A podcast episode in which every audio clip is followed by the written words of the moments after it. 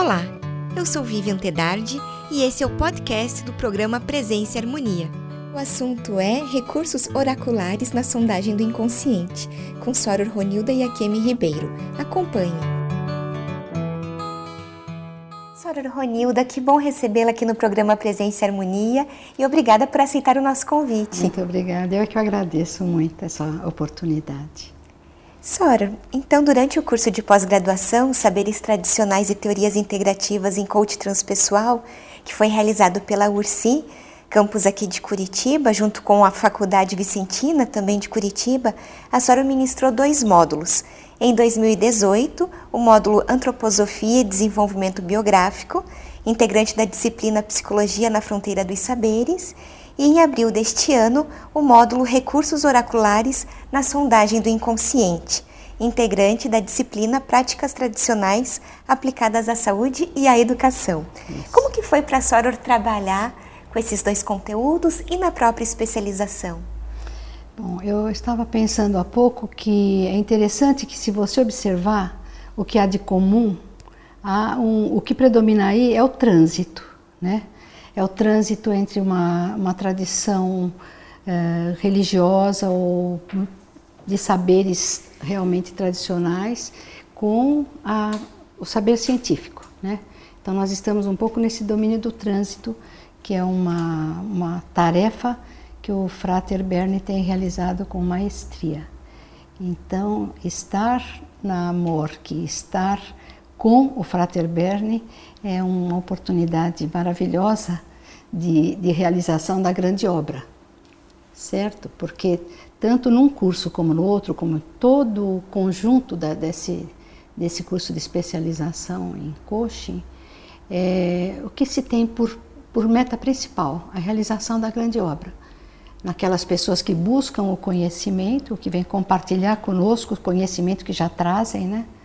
E nós também que, que aparecemos na função de mediadores ou de educadores e que estamos, somos também aprendizes, né? que estamos todos no caminho da realização da grande obra, que é a transformação do metal bruto em ouro, né? Sim.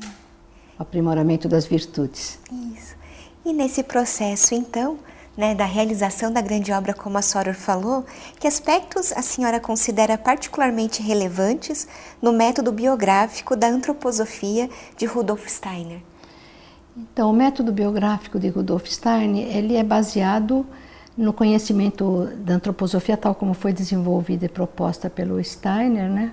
depois também aprimorada pelos, pelos seguidores, que tem origem primeira na teosofia, né? Então, a antroposofia como um, derivando da, da, da, da, antroposofia, derivando da teosofia, na busca do Steiner de como deve viver um, um homem que é, tem uma constituição tal como é descrita pela teosofia, né? Então, todo o desenvolvimento da antroposofia se dá nessa como deve viver nesse planeta, neste tempo, é o homem que tem essa constituição. Então, é, se a educação Waldorf, os, todos os recursos da medicina, da arquitetura, da, da, da, da agricultura propostas pela antroposofia, todos convergem para que a pessoa vá no desenvolvimento da própria trajetória biográfica, ampliando a sua a consciência de si, que implica necessariamente numa possibilidade de ampliar o compromisso com o bem social, né, com o bem comum. Sim. E certamente o método biográfico ele baseia-se em uma composição de desenvolvimento humano, como nós sim, falamos, sim. né? Então reconhece marcos no contínuo desse desenvolvimento e etapas cronologicamente definidas. A Soror pode elucidar aspectos dessa concepção do desenvolvimento humano? Sim, em grosso modo, a gente, se você, todas as teorias de desenvolvimento, elas vão marcar uh, tem marcos, né? Cronológicos. Então, se você vai pegar a psicanálise, tem seus marcos. Vai pegar o Piaget, tem seus marcos. Os marcos colocados pela antroposofia são marcos colocados a cada sete anos. Então, o desenvolvimento é compreendido como tendo crises, né? De, de ampliação das possibilidades a cada sete anos. Certo.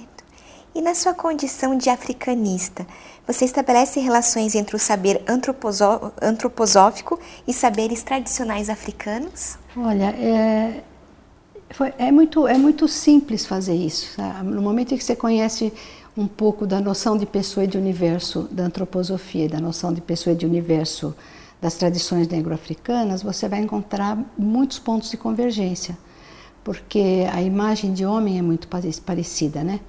A antroposofia coloca o homem como eh, se locomovendo, eh, pertencendo, né? Sendo integrado por elementos do mundo mineral, do mundo vegetal, do mundo animal e com as particularidades próprias do humano, do mundo humano, né? E você encontra um, numa outra linguagem uma concepção de homem bastante parecida com, com essa, né? Eu escrevi um, há muito tempo atrás um texto por uma psicoterapia inspirada, que eu sou da área de psicologia, né? Por uma psicoterapia inspirada no saber negro-africano e no saber antroposófico, onde é possível fazer essa, essa aproximação, né? que eu acho que nós estamos mais que em qualquer tempo anterior a este, num tempo de diálogo, né? de estabelecimento de diálogo. Agora estou trabalhando para fazer o mesmo, a mesma aproximação no campo da educação, né? por uma educação inspirada nos saberes é, é, antroposófico e negro-africano, particularmente o Yorubá, que é mais Sim. a etnia da, do meu compromisso espiritual. Né? Sim. E a senhora poderia nos apresentar uma imagem, uma metáfora dessa noção de homem?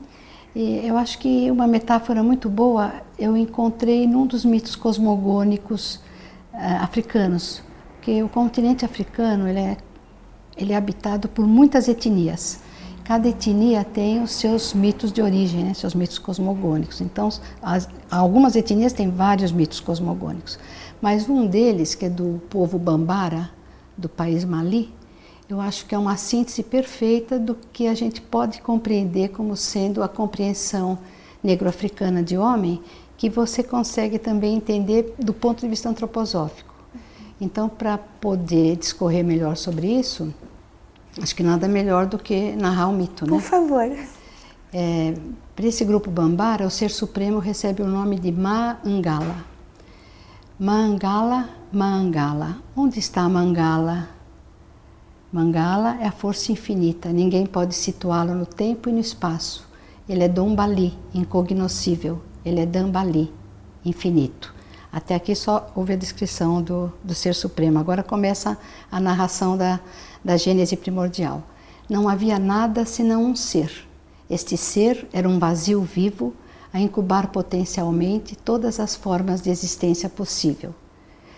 O tempo infinito era a morada do Ser Um o ser um chamou a si mesmo Mangala. Então ele criou Fan, um ovo maravilhoso no qual introduziu os nove estados fundamentais da existência. Quando o ovo primordial chocou, dele nasceram 20 criaturas que vieram a constituir a soma total das formas de existência possíveis. Mas, ai, nenhuma dessas criaturas mostrou-se apta a ser o interlocutor que Mangala desejara para si. Então, colocando um hálito, seu hálito ígneo nessa criatura, o Mangala criou um novo ser, o homem, a quem deu parte de seu nome, Ma. Assim, por seu nome e pela centelha nele introduzida, o homem veio a ser o interlocutor que Mangala desejara para si. Esta centelha divina, para os yorubás, eh, não há eh, o ser supremo, existe o ser supremo, são monoteístas, né? E tem as divindades, que são os orixás, que são divindades, são seres, digamos assim, o, ânimo, né? A ânima, a alma da, da natureza, né?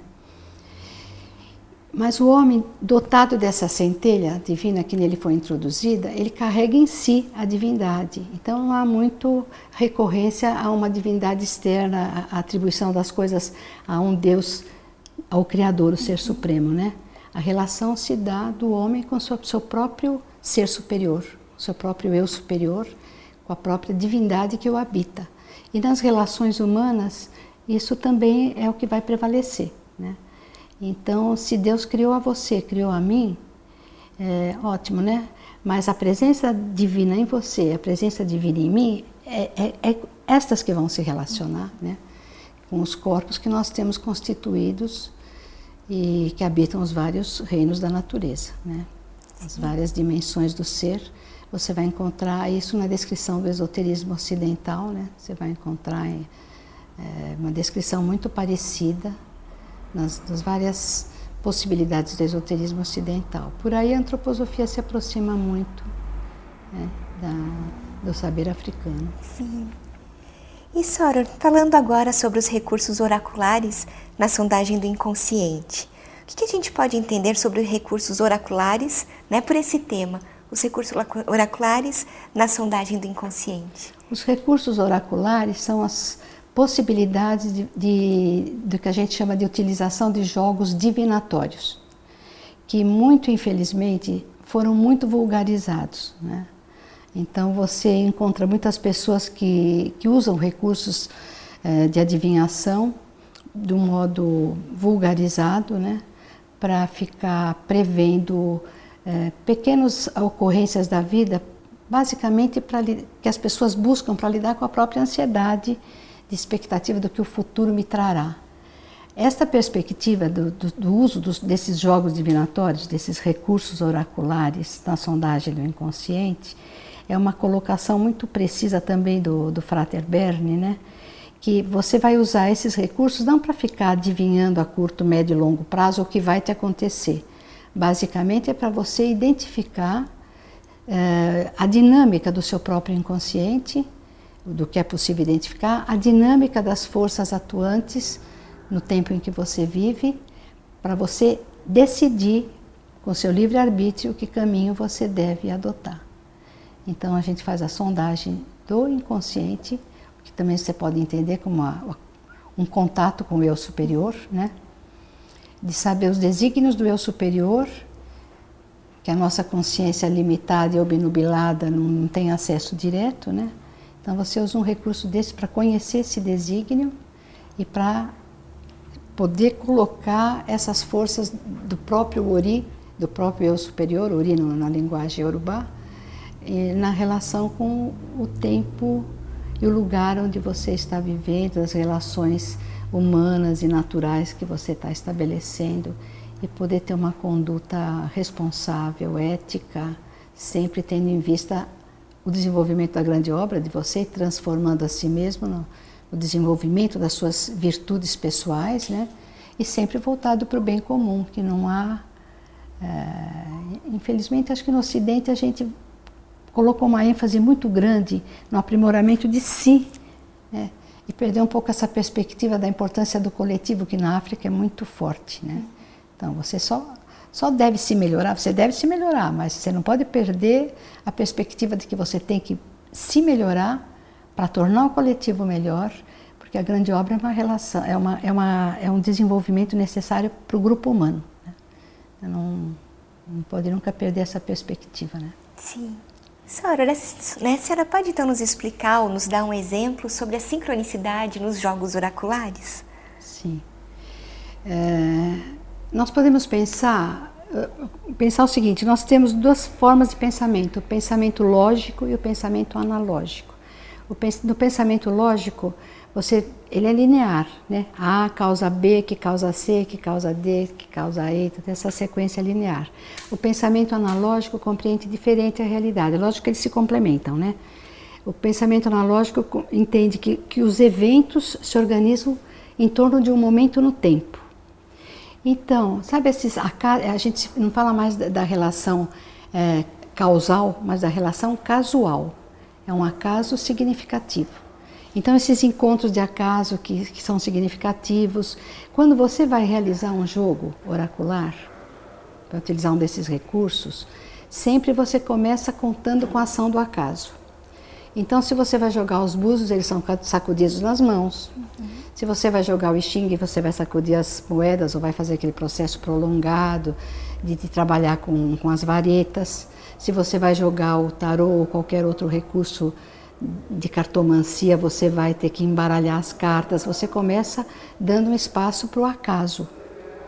Bom, tendo dado esse espaço, outros elementos estão entrando em jogo. Suponhamos você vai jogar para mim, você vai jogar búzios para mim. Você vai sacudir nas suas mãos os búzios. Eu estou ali com as minhas os meus elementos, você está ali com os seus elementos, Sim. tem todos os elementos que estão ali na realidade, todos esses elementos estão se organizando em torno daquele momento no tempo. Quando você joga os búzios sobre a peneira, o desenho que, que, se configura é uma matemática, que você vai encontrar matemática no Xing no Tarot, a matemática permeia tudo isso. Denominador comum é atravessado pela matemática perfeita. O que vai acontecer? Ali vai aparecer um, digamos assim, uma espécie de retrato da configuração da minha vida que, que eu estou pedindo a você que, que olhe para mim. Então, no jogo de búzios, por exemplo, quando caem os búzios, ele vai remeter a uma narrativa do corpus literário de, de Ifá, que é o, a narrativa do, de, que, que, dá do, do saber Yorubá. Aquela narrativa tem um, um herói com uma trajetória, ele vai encontrar obstáculos, ele vai usar recursos para superar os obstáculos. Então, na narrativa vai aparecer o que o herói deve evitar. Você não vai mais olhar para mim nem para minha vida, você vai olhar a narrativa e você vai falar daquele herói como se fosse eu, porque sou, é, sou eu. Uhum. Né? Então você vai ver em outros jogos acontece coisa semelhante. Né? Quando você coloca as cartas, a disposição das cartas também está, é, como, como é a organização sincronística do acaso significativo, ela está sendo uma espécie de espelho da, da sua, da sua pergunta, da sua busca. Então, quem, o, o, o, o, consulente fica ouvindo, o consultor lê ali o que ele está vendo ali, mas ao mesmo tempo é o que, ele, é o que está refletido. Uhum. Você olha naquilo como num reflexo. Ficou claro? Ficou, ficou assim. É muito, muito, muito rico. É muito, Nossa, muito, bastante. muito maravilhoso. E a gente pode dizer que existe essa troca, então, entre os dois naquele momento. E não é nenhuma troca, é, um, é realmente um reflexo, um reflexo. Um reflexo. Eu posso uhum. olhar ali a narrativa mítica é, é a narrativa mítica e a jornada biográfica. Eu posso ler na narrativa mítica a tua jornada biográfica refletida. Eu falo daquilo, eu vou estar falando de você, você vai, você vai se reconhecer naquilo. Uhum. Porque nos, nos, mitos, os arquétipos, têm, eles contêm todas as possibilidades de relações humanas, né? E nessa, na questão dos três jogos em especial, nós falamos de também determinadas culturas. Então também tem uma influência dessas culturas na maneira da compreensão do jogo? Ah, com certeza. Tanto assim que é, para jogar I Ching, para jogar tarô, você não precisa ser sacerdote. Para jogar búzios você precisa ser sacerdote ou sacerdotisa. Uhum. Porque aí é um ritual mesmo religioso que vai remeter, é um diagnóstico que vai remeter a indicações terapêuticas ou preventivas, que vai envolver trabalhos espirituais. Por exemplo, eu não jogo búzios para quem não seja da tradição religiosa africana. Sim. Porque para você saber, tem muita gente que vai jogar para saber se, se vai ficar com aquele namorado ou não. Não pode, sabe, não, você não, não, tem o direito de, de, de incomodar o oráculo. Uhum. Né? Você vê o Xing, tem, tem um hexagrama do Xing que diz é, a insensatez da juventude. Não responde, uhum. não responde. Agora, o Xing dá uma resposta diferente do que dá o tarô, né? Então, dependendo da busca do, da pessoa, é um oráculo é mais adequado, mais apropriado do que outro. E nesse sentido, quais foram os principais objetivos trabalhados pela Soro nos módulos que ministrou então nesse curso de especialização? Então, eu acho que o principal objetivo é de você se servir dessa oportunidade de encontro humano que as pessoas que vêm é, realizar o curso se encontram com outras que vêm ministrar o curso, de verdade nós estamos todos no mesmo caminho, né? Então nós somos todos mestres e aprendizes uns dos outros, né? Sempre essa perspectiva de ampliação da consciência, de ampliação da, do compromisso ético com o grupo humano e com, e com o mundo do superior, né?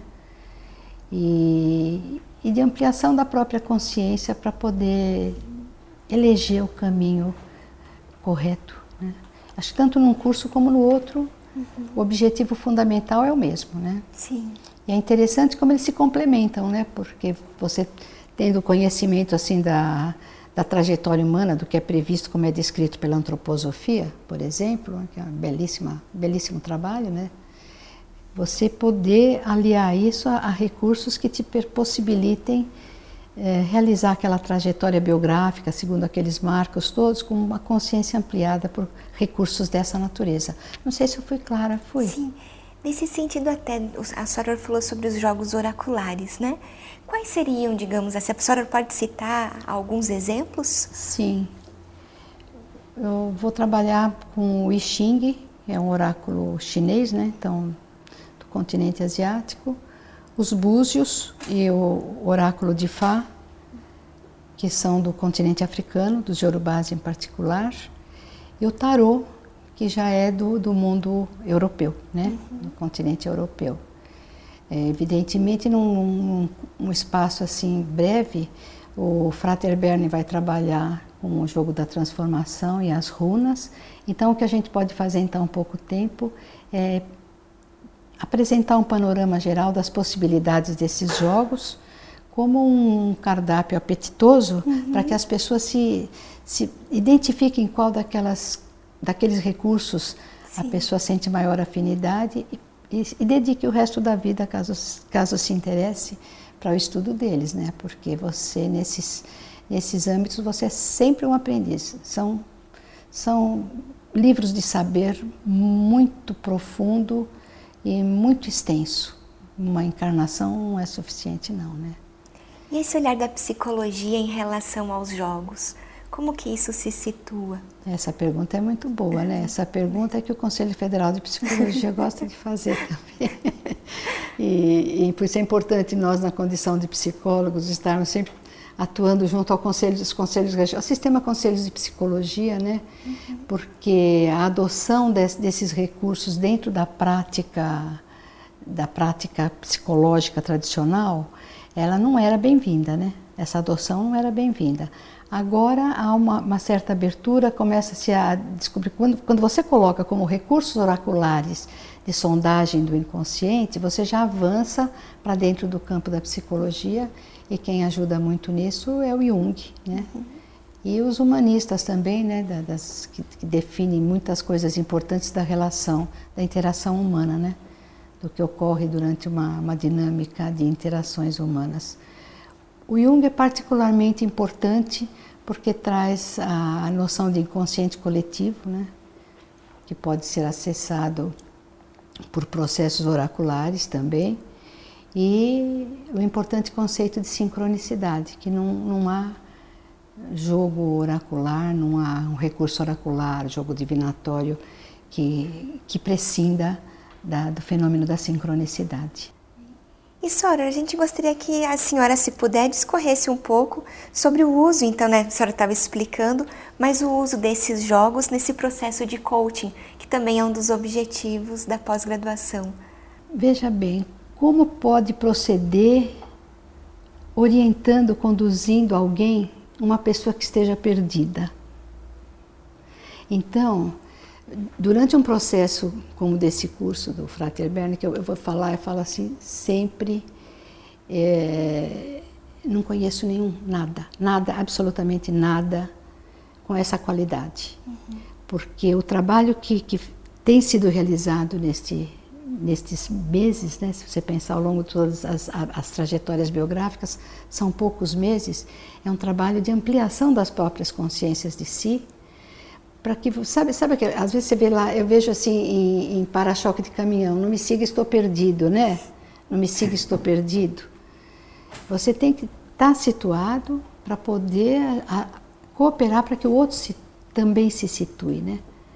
Um belíssimo trabalho de cunho moral e espiritual então ele está no âmbito da psicologia está no âmbito da, da educação está muito no âmbito da, da formação moral, espiritual dos indivíduos e dos grupos que, que nós estamos, acho que precisando muito. Com certeza. Certo. Né? E Sora, a gente come, começamos, né? Nós começamos a nossa conversa e a senhora falou sobre a grande obra. Eu gostaria assim que a senhora me explique, né, nos explicasse o que, que como que a senhora entende essa grande obra. Se são as realizações do, do caminhar do indivíduo, como que nós podemos compreender esse termo? Os alquimistas trabalhavam nas retortas, né, para transformar o metal bruto em ouro, né? Enquanto eles trabalham nas retortas, a, a ação de busca de, de, aprimoramento de si se faz presente nessa dinâmica. Né? A grande obra é você se, se servir das suas experiências na, na vida, do, do, das exigências, às vezes mesquinhas do cotidiano, miúdas do cotidiano, para você realizar em si esse aprimoramento, esse depuramento dos seus sentimentos, das suas emoções, da sua, da sua conduta. Né? Porque é interessante, entre os Yorubás, a gente, a gente fala de uma relação que existe entre Ori e A. Ori é o eu superior, né? E o A, para os Yorubás, é composto por personalidade, caráter, conduta, comportamento. Então você vê que às vezes a pessoa tem uma natureza espiritual forte, digamos, superior para realizar ah, em si a grande obra e com isso beneficiar o seu coletivo, mas ela tem um temperamento que, que impede aquela. Ela é irascível ou ela é. tem algum, algum vício, né? De, o contrário de virtude, né? Sim. Que impede a ação realmente de intervenção na, na, no próprio desenvolvimento e no desenvolvimento do coletivo, né? Então seria uma busca, na verdade, individual que todos deveriam seguir, digamos assim. Sim. Né? Tá ótimo, Sora. Eu agradeço muito sua participação aqui conosco hoje. Quando retornar a Curitiba mais uma vez, espero que tenhamos uma oportunidade de uma nova Também conversa. Espero. Muito, muito, muito obrigada. Bom, muito obrigada. Eu viu? que agradeço. Concluímos assim mais uma edição do programa Presença e Harmonia. Para acompanhar os nossos programas em vídeo e áudio, visite o portal da MORC no endereço www.amorque.org.br. Em nome da MORC GLP e de toda a nossa equipe de produção, queremos agradecer o prestígio de sua audiência. Paz profunda!